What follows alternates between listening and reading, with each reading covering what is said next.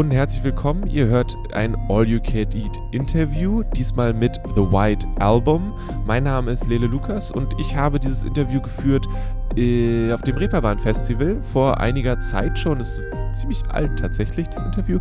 Ähm, The White Album ist eine dänische Band, die machen so ein bisschen folkige, fühlgut Musik. Ähm, wir haben das Interview gemacht auf so einem, in einem Garten, ähm, am, an der Reeperbahn tatsächlich ziemlich in der Nähe, an der großen Freiheit. Wunderschöner Garten und echt schönes Interview. Äh, viel Spaß damit. Und wenn ihr noch mehr davon haben wollt, dann geht auf dragonseedeverything.com.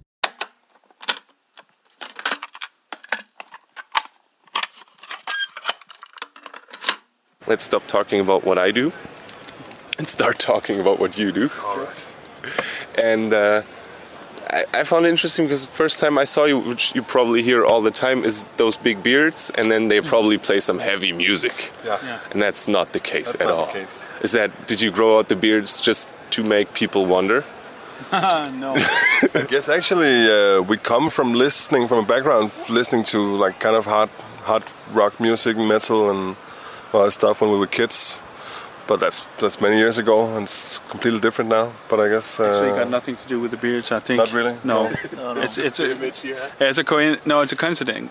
Coincidence that we actually all three of us had had him have him because we um, we went to this summer house to this cabin uh, to record, and um, we hadn't seen each other for six months. But prior to that, so when we, we met each other, we just had a tiny beard, all three of us, and we thought, what the hell? And then we've had him ever since. So, if you would, for whatever reason, lose the beards, could the band still be the White Album, or is that a thing that is very important? Probably not at all. we would like to think that our music is good enough to stand without the beards, but uh, no, we do um, we do acknowledge the image factor. I mean, it, it's it's it's a pretty strong image, the beards, but we we don't have them to because of the image. We have them because we think it's cool to have the beards, and and then we play music. so I guess the uh, a factor in that is also that we're kind of fat, so we have this double cheeks, you know. So and the beards hide them. It's, it's quite nice. Look at that, Your head gets a little longer, and it, it all works pretty good. it, it's, it really is a good thing when you're chubby to have a big beard. It is. because there's alwa- also a bearded man on the new new album cover, if I remember correctly. Yeah. Yeah. So it is a thing that follows through. Actually, Do you play with that with that image? The as bearded well? man is, is actually uh, a, uh, a superimposition of all three of us together. That makes this creepy man on the cover of our. of our kind of we, we, we don't we don't like play with it like more than that because it's it's so strong in itself so we don't really need to do anything about it we just have them and then it's that so uh, so we have we have some talks about it should we like do a lot of t-shirts with uh, some kind of beard funny uh, whatever so but yeah it's just kind of, it's kind of strong in itself Um, it, it's weird tangent, but I have this mental image of you three being background singers for a band called The Beards from Australia. Right. Do you know of them? I heard about them. Yeah, I know them They have. personally. um, it's pretty it's pretty good isn't it No. I think somebody played some of the music for me I can't really remember what it it's, sounds it's like. a it's a it's an it's a novelty band. They, it's pretty fun. It's they have beards and they they only sing song about about uh, how how how uh, how how much a girl true. you look like if you don't have a beard and stuff Yeah, like that. exactly, yeah. All the Yeah, songs yeah. are about beards, so it's a novelty thing. It's a joke. they stand on stage and they go into each other's beards all the time. It's like, oh, look at that! And during during the show, they'll they'll choose the best beard in the crowd, and they'll get Oh, them yeah, on stage, give them an award, and the worst. Right. Just that Yeah. that image was well, if, if this thing doesn't work out, we can always ask them to if Do a they have European version. you could join their band join the band. The White Album has been around for a while. You got your second album out now? soon, Pretty yeah, much. soonish. Both now? both yes and no. Uh, we have our second release. The first was an EP. This is a full length album. So it is in in a, in a sense our de- debut album. This because it's the first full length. But we did release uh, um, an EP on an English uh, record label uh, two years ago. Does it feel like a like the the first really big thing, or are you all such pros that it doesn't really? No, It feels like yeah. to me it feels like the biggest thing. It's uh, definitely the biggest thing for us. so far. Um, we've put a lot of effort, a lot of work into this, uh, and it's. Yeah, I think we've been working for about a year in total Yeah, and, and the this first album. EP was was done uh, like in uh, space of two weeks, Yeah. something like that. Uh, of course, we've written the songs prior to that, like before, Mm-hmm. but but uh, the whole process of recording and mixing and all that stuff took two weeks. Yeah. So and this is uh, so this feels like like a, a lot like there's a lot more work put into it. And also, uh, also with this release, we we suddenly signed to a major label in Denmark, which is a, a lot different than than the small indie label we had in, in, in, in England with you know three guys sitting in a cafe with a laptop. this is suddenly a whole other ball game. Yeah. Um, so yeah, definitely exciting. Did you did you have more time producing everything? Like how how did it affect your making music that you suddenly had that much more time and I reckon a little bit more money to make the whole thing happen? Yeah, we had, no, we, we didn't really. As we, we, we kind of put up the money for it ourselves in advance. Uh, so either way, we would have done it the same way. Yeah. Uh, so signed. That's exactly, we Yeah. got signed after the fact. So um, when they listened a bit and said, "Oh, that sounds nice. Okay, we'll sign you." So um, so yeah, so it would have been this kind of the same record, I guess, com- completely the same actually, uh, in any way. But but now it, it's nice to have that major label because they're they're really good at uh, you know the whole PR finding ways to push it. it. is like uh, we just feel it like it's like a train starting to move and we just like wow we couldn't do that ourselves it's, it's a really big machine and we just wow. When's the food wagon coming by? food trolley the food trolley. The sweets. and we can go like re- rehearse at at uh, Warner's. Uh, office and uh, eat their food and look at all the platinum records and Yeah. yeah. it's nice yeah it, it actually frees up a lot of time for us um, which we need which we really really need uh, to focus more on writing new stuff and just you know being a band uh, pl- uh, playing live and so it's um, it's really really cool for us yeah So you took a, this time, or mm, how, you said you, you produced the, the EP in two weeks. Is that correct? How long before that did you write things? Well, we're, we've we've been writing uh, and songs for this band. Like we, we used to play in different constellations with each other like before. Um, but I guess we started out in something like 2011, like starting to write together and going on these summer house trips together for you know a week there and a week here and there, and so yeah, hmm? it's ki- it was kind of loose to begin with. So we we just had all these songs, you know. We decided, okay, now we have to do an EP pretty fast. We have to release it, and we need they they need it now in England, and so. But we were just like kind of playing, having fun with it up until then, like loosely.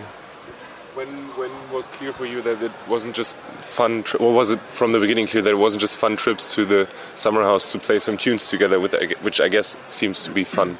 Yeah, well, actually, And- something cool happened. The the you want to say it? No, no. No. Um, when we went to one trip to to finish, um, was it to finish uh, Conquistador? No. No, uh, uh, we were at the summer house this uh, one week, and we put up some songs at Bandcamp, and uh, a lot of things started happening in England. 2011, I guess. Yeah, it must Summer, have been. Yeah, yeah. yeah, summer 2011. Yeah, and um, a lot of uh, labels and uh, bookers and managements uh, called us, called us, um, and said we want to work with you. We want to do something. Uh, Like hours after we put it up. Yeah. Yeah. And um, this this one manager said, uh, "I want to be a manager. Can I book a tour for you in England?" England, wow. We was just, oh, all right. Uh, we, we hadn't even started trying to play the songs yet, so so it was uh, quite a big challenge. But that, that's actually the way it happened. So the first year we only played in England. Yeah. And our first gig ever as a band was in England. Yeah. Uh, it was a long time before starting playing in Denmark. So, so yeah. We should go back there and do an anniversary in a couple of years. Yeah, we should. That would be nice. It's interesting. So you didn't do your, your first concert as the band in front of people who you've been known forever, who knew your music and all that. How was that? Was that scary in a way? Yeah. Wrecking. Were, were there were there a lot of people or? Yeah, the, the, the, the place was packed. It's uh, actually it's a place called the Bowery in Sheffield, and it's uh, owned by the Arctic Monkeys, and they have these uh, great shows, you know, great bands playing all the time. So. Uh, and uh, they, they did like a big special poster where they hand drew our faces and uh, our beards, and it was amazing. So we got over there and we're like, okay, this is huge. Yeah. And um, our, our, manager at the time said, uh, "You guys have to, to be aware that, that the audience in England talk a lot during the shows, and they might throw tomatoes at you and eggs and whatnot." so, but uh, but but people like shut shut up when we started playing, and it was kind of magical uh, experience for us. So we kind of okay, this is really good. We have to do some more. Yeah. it's a nice experience. To me, it's still one of the greatest ones. That show, in particular. Yeah. It's, it's uh, nice maybe I don't know why. It was just the first one, and people Special. were just really loving it, yeah. loving us. So that was. It was well received, and it was our first show, and we didn't know what we were doing, and you no. know, it's just a lot of things came together that night. I think, and yeah. and uh, like you know, the direction we took as a band kind of got molded that evening. Yeah. It's amazing how powerful Bandcamp can be. Yeah, yeah, yeah. indeed. It is. It's crazy. It's really, really different times now. Power of the internet. Yeah. Um, do you always write your things together, or do you do separate things and bring them to one place? Well, actually, uh, uh, the concept that we do is that we that we we write a part, and then we meet up in the summer house, and then we play the same summer house. The same summer house, yeah, nice. and we play stuff to each other. So Freddie can play us a song. We take turns in playing new stuff to each other. And we go, that song, that sounds good, let's do it. And we immediately start recording and doing stuff. I hear uh, I hear a baritone guitar. Okay, play it. Okay, and I hear a piano. Okay, let's try that.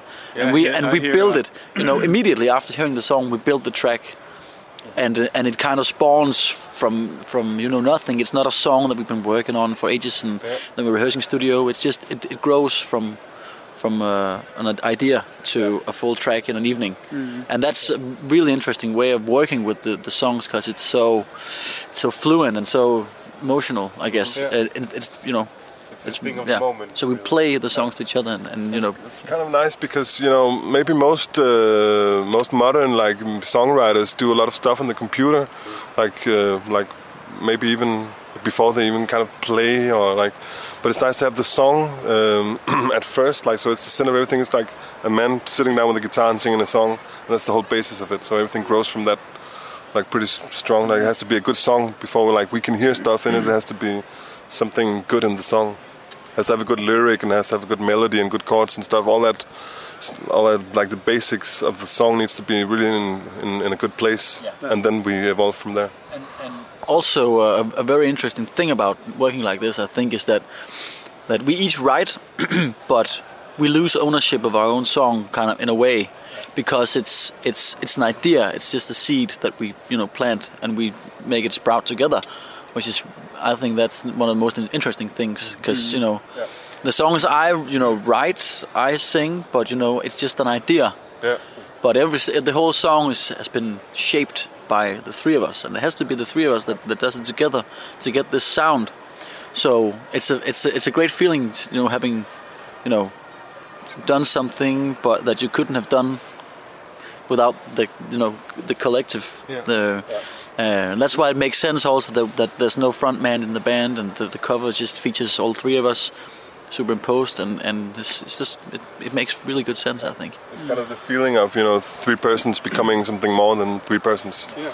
So mm-hmm. and it's yeah exactly. It's, about, yeah. it's about the music you know. It's not about it's not about one guy or who writes a song or the front guy. It's about the music. I mean if the music's good great. Yeah, yeah. indeed so, so that that basically decides everything. If you hear something that's nice, you build on it, and you do basically what's what you feel is right for the song, and not mm-hmm. who wrote it or who did what from where. Definitely. Yeah, we kind of we kind of kind of try to put our egos aside, mm-hmm. and just say, okay, what's what, what are we doing? You know. You know, the moment you the moment you bring a song to the part, you have to let go of it for the first hour or so, and yeah. let, just like the other two, just like you know, rape it and break it and put it back together exactly the same way you brought it, and, or and, yeah, and often in yeah. a different way. Often yeah. it ends up completely different than you know. You still the you still produce the idea, the first sprout, but. Uh, that's yeah, that's cool. Some some songs like doesn't change that much, and other songs are like change completely. It's very different. You know, again, it's it's about the music and where, where we three as as a group takes it. Together. We, we actually tried a lot of times, uh, just uh, the two of you, or the two of us, or being together without the third one.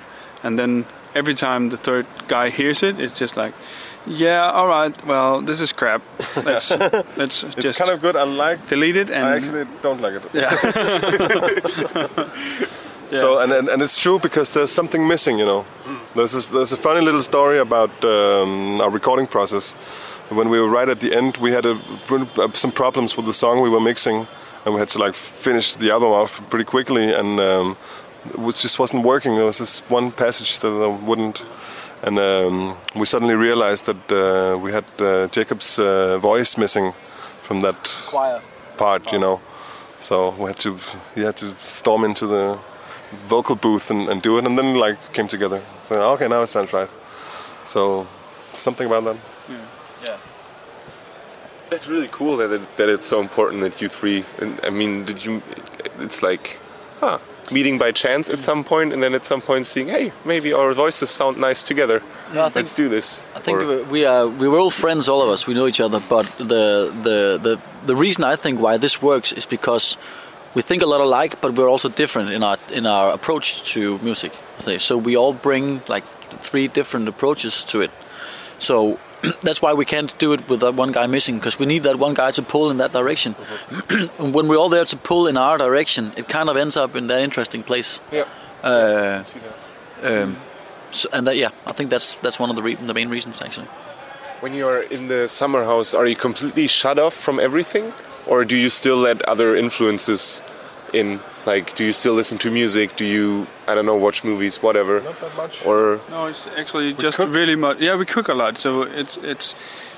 Then maybe one hour, Klaus and Freddy is just like hyping on one thing and doing a hi hat or something, uh, and then I can maybe uh, take a nap or cook some breakfast or, you know, so there's al- always someone working, and um, yeah, we don't really listen to stuff and like let, let's try and make it sound like this or let, point, let's no. watch a movie and get inspired. You know, it's it's all kind of uh, we just have all these songs that we just need to work on, so we're just getting on with it. And yeah, the only time we stop is just to cook. Exactly. yeah. So you can hear a lot of bacon sizzling in the background. Yeah, it's actually uh, true. I think there's we don't, we don't really need a, a- a break, you know, a television break or something. We don't really, really need to do that to have the other influences, because going away is kind of a break for us. We have families and stuff, and going away doing this is just relaxing and a, and a big break for us. Yeah. So we, when we go there, we, we're 100% focused. Yeah. Well, 90, 98% focused. we have we, the bacon needs yeah. attention, right? There's, there's the iPhones as well. That you know sometimes we oh yeah, the iPhones get some attention as well, of course. Evil Uh, phones. evil evil phones. You still have reception out there. it's not that good actually. No, so that's probably a good thing. Yeah. But then we can play the offline games, you know. So you don't Played a lot of, of uh, flying birds. Is it called flying birds? no, what's it called? Angry Birds. Yeah. Played a lot of Angry Birds during the last session. I have the time maybe. I, I erased it from my phone now. so it's It's uncontrollable for me. when some of you don't appear to the to the next after the bacon sizzling to the next part, you know where they are because they're Yeah. playing Angry Birds.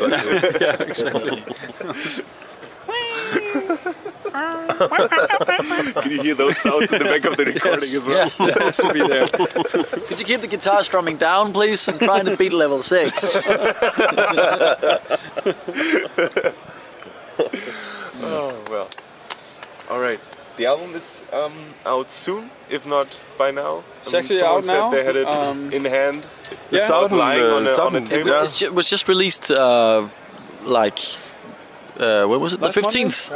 15th. Yeah. Last Monday. Monday, yeah. Monday, yeah, But uh, this is also part of the reason why we're here now is to find someone in Germany who can release it here. Ah, okay. So it's, it's it's only out in, in Denmark, but not in. I think it's also out in some other countries, No, it's but out- it's uh, Out worldwide on Except for- iTunes, yeah. except, Except for for- America and Japan. oh, it's also out here actually. Yeah, yeah, yeah. But with, there's no like German label yet, so there's no one doing the PR stuff yet. So so yeah, that's that's how it is. That's out in Yeah, yeah, that's how it is. Still the faith in Bandcamp. or, or have you left Bandcamp behind? And We actually haven't been there all the for. way? I haven't been there for a I long don't know time. what's going on on Bandcamp on our Bandcamp page right We, we're not. No, we're not on Bandcamp uh, at the moment. We will. I think we might return at some point, Well, we are. uh, and we uh, Yeah, with the old the EP, but the new Yeah, stuff EP isn't no, on no, uh, that's Bandcamp. But we love Bandcamp, and uh, we but we do, and, uh, and we think it's a brilliant concept. Uh, Help us uh, along Help the us way, for way, sure. Yeah. Yeah. I always love those emails. We get cha-ching, another 10 bucks for Conquistador. All right. Thank you so much. Thank you. Thank you, man. It was a pleasure. Mehr findet ihr auf dragonseateverything.com oder auf facebook.com slash dragonseateverything.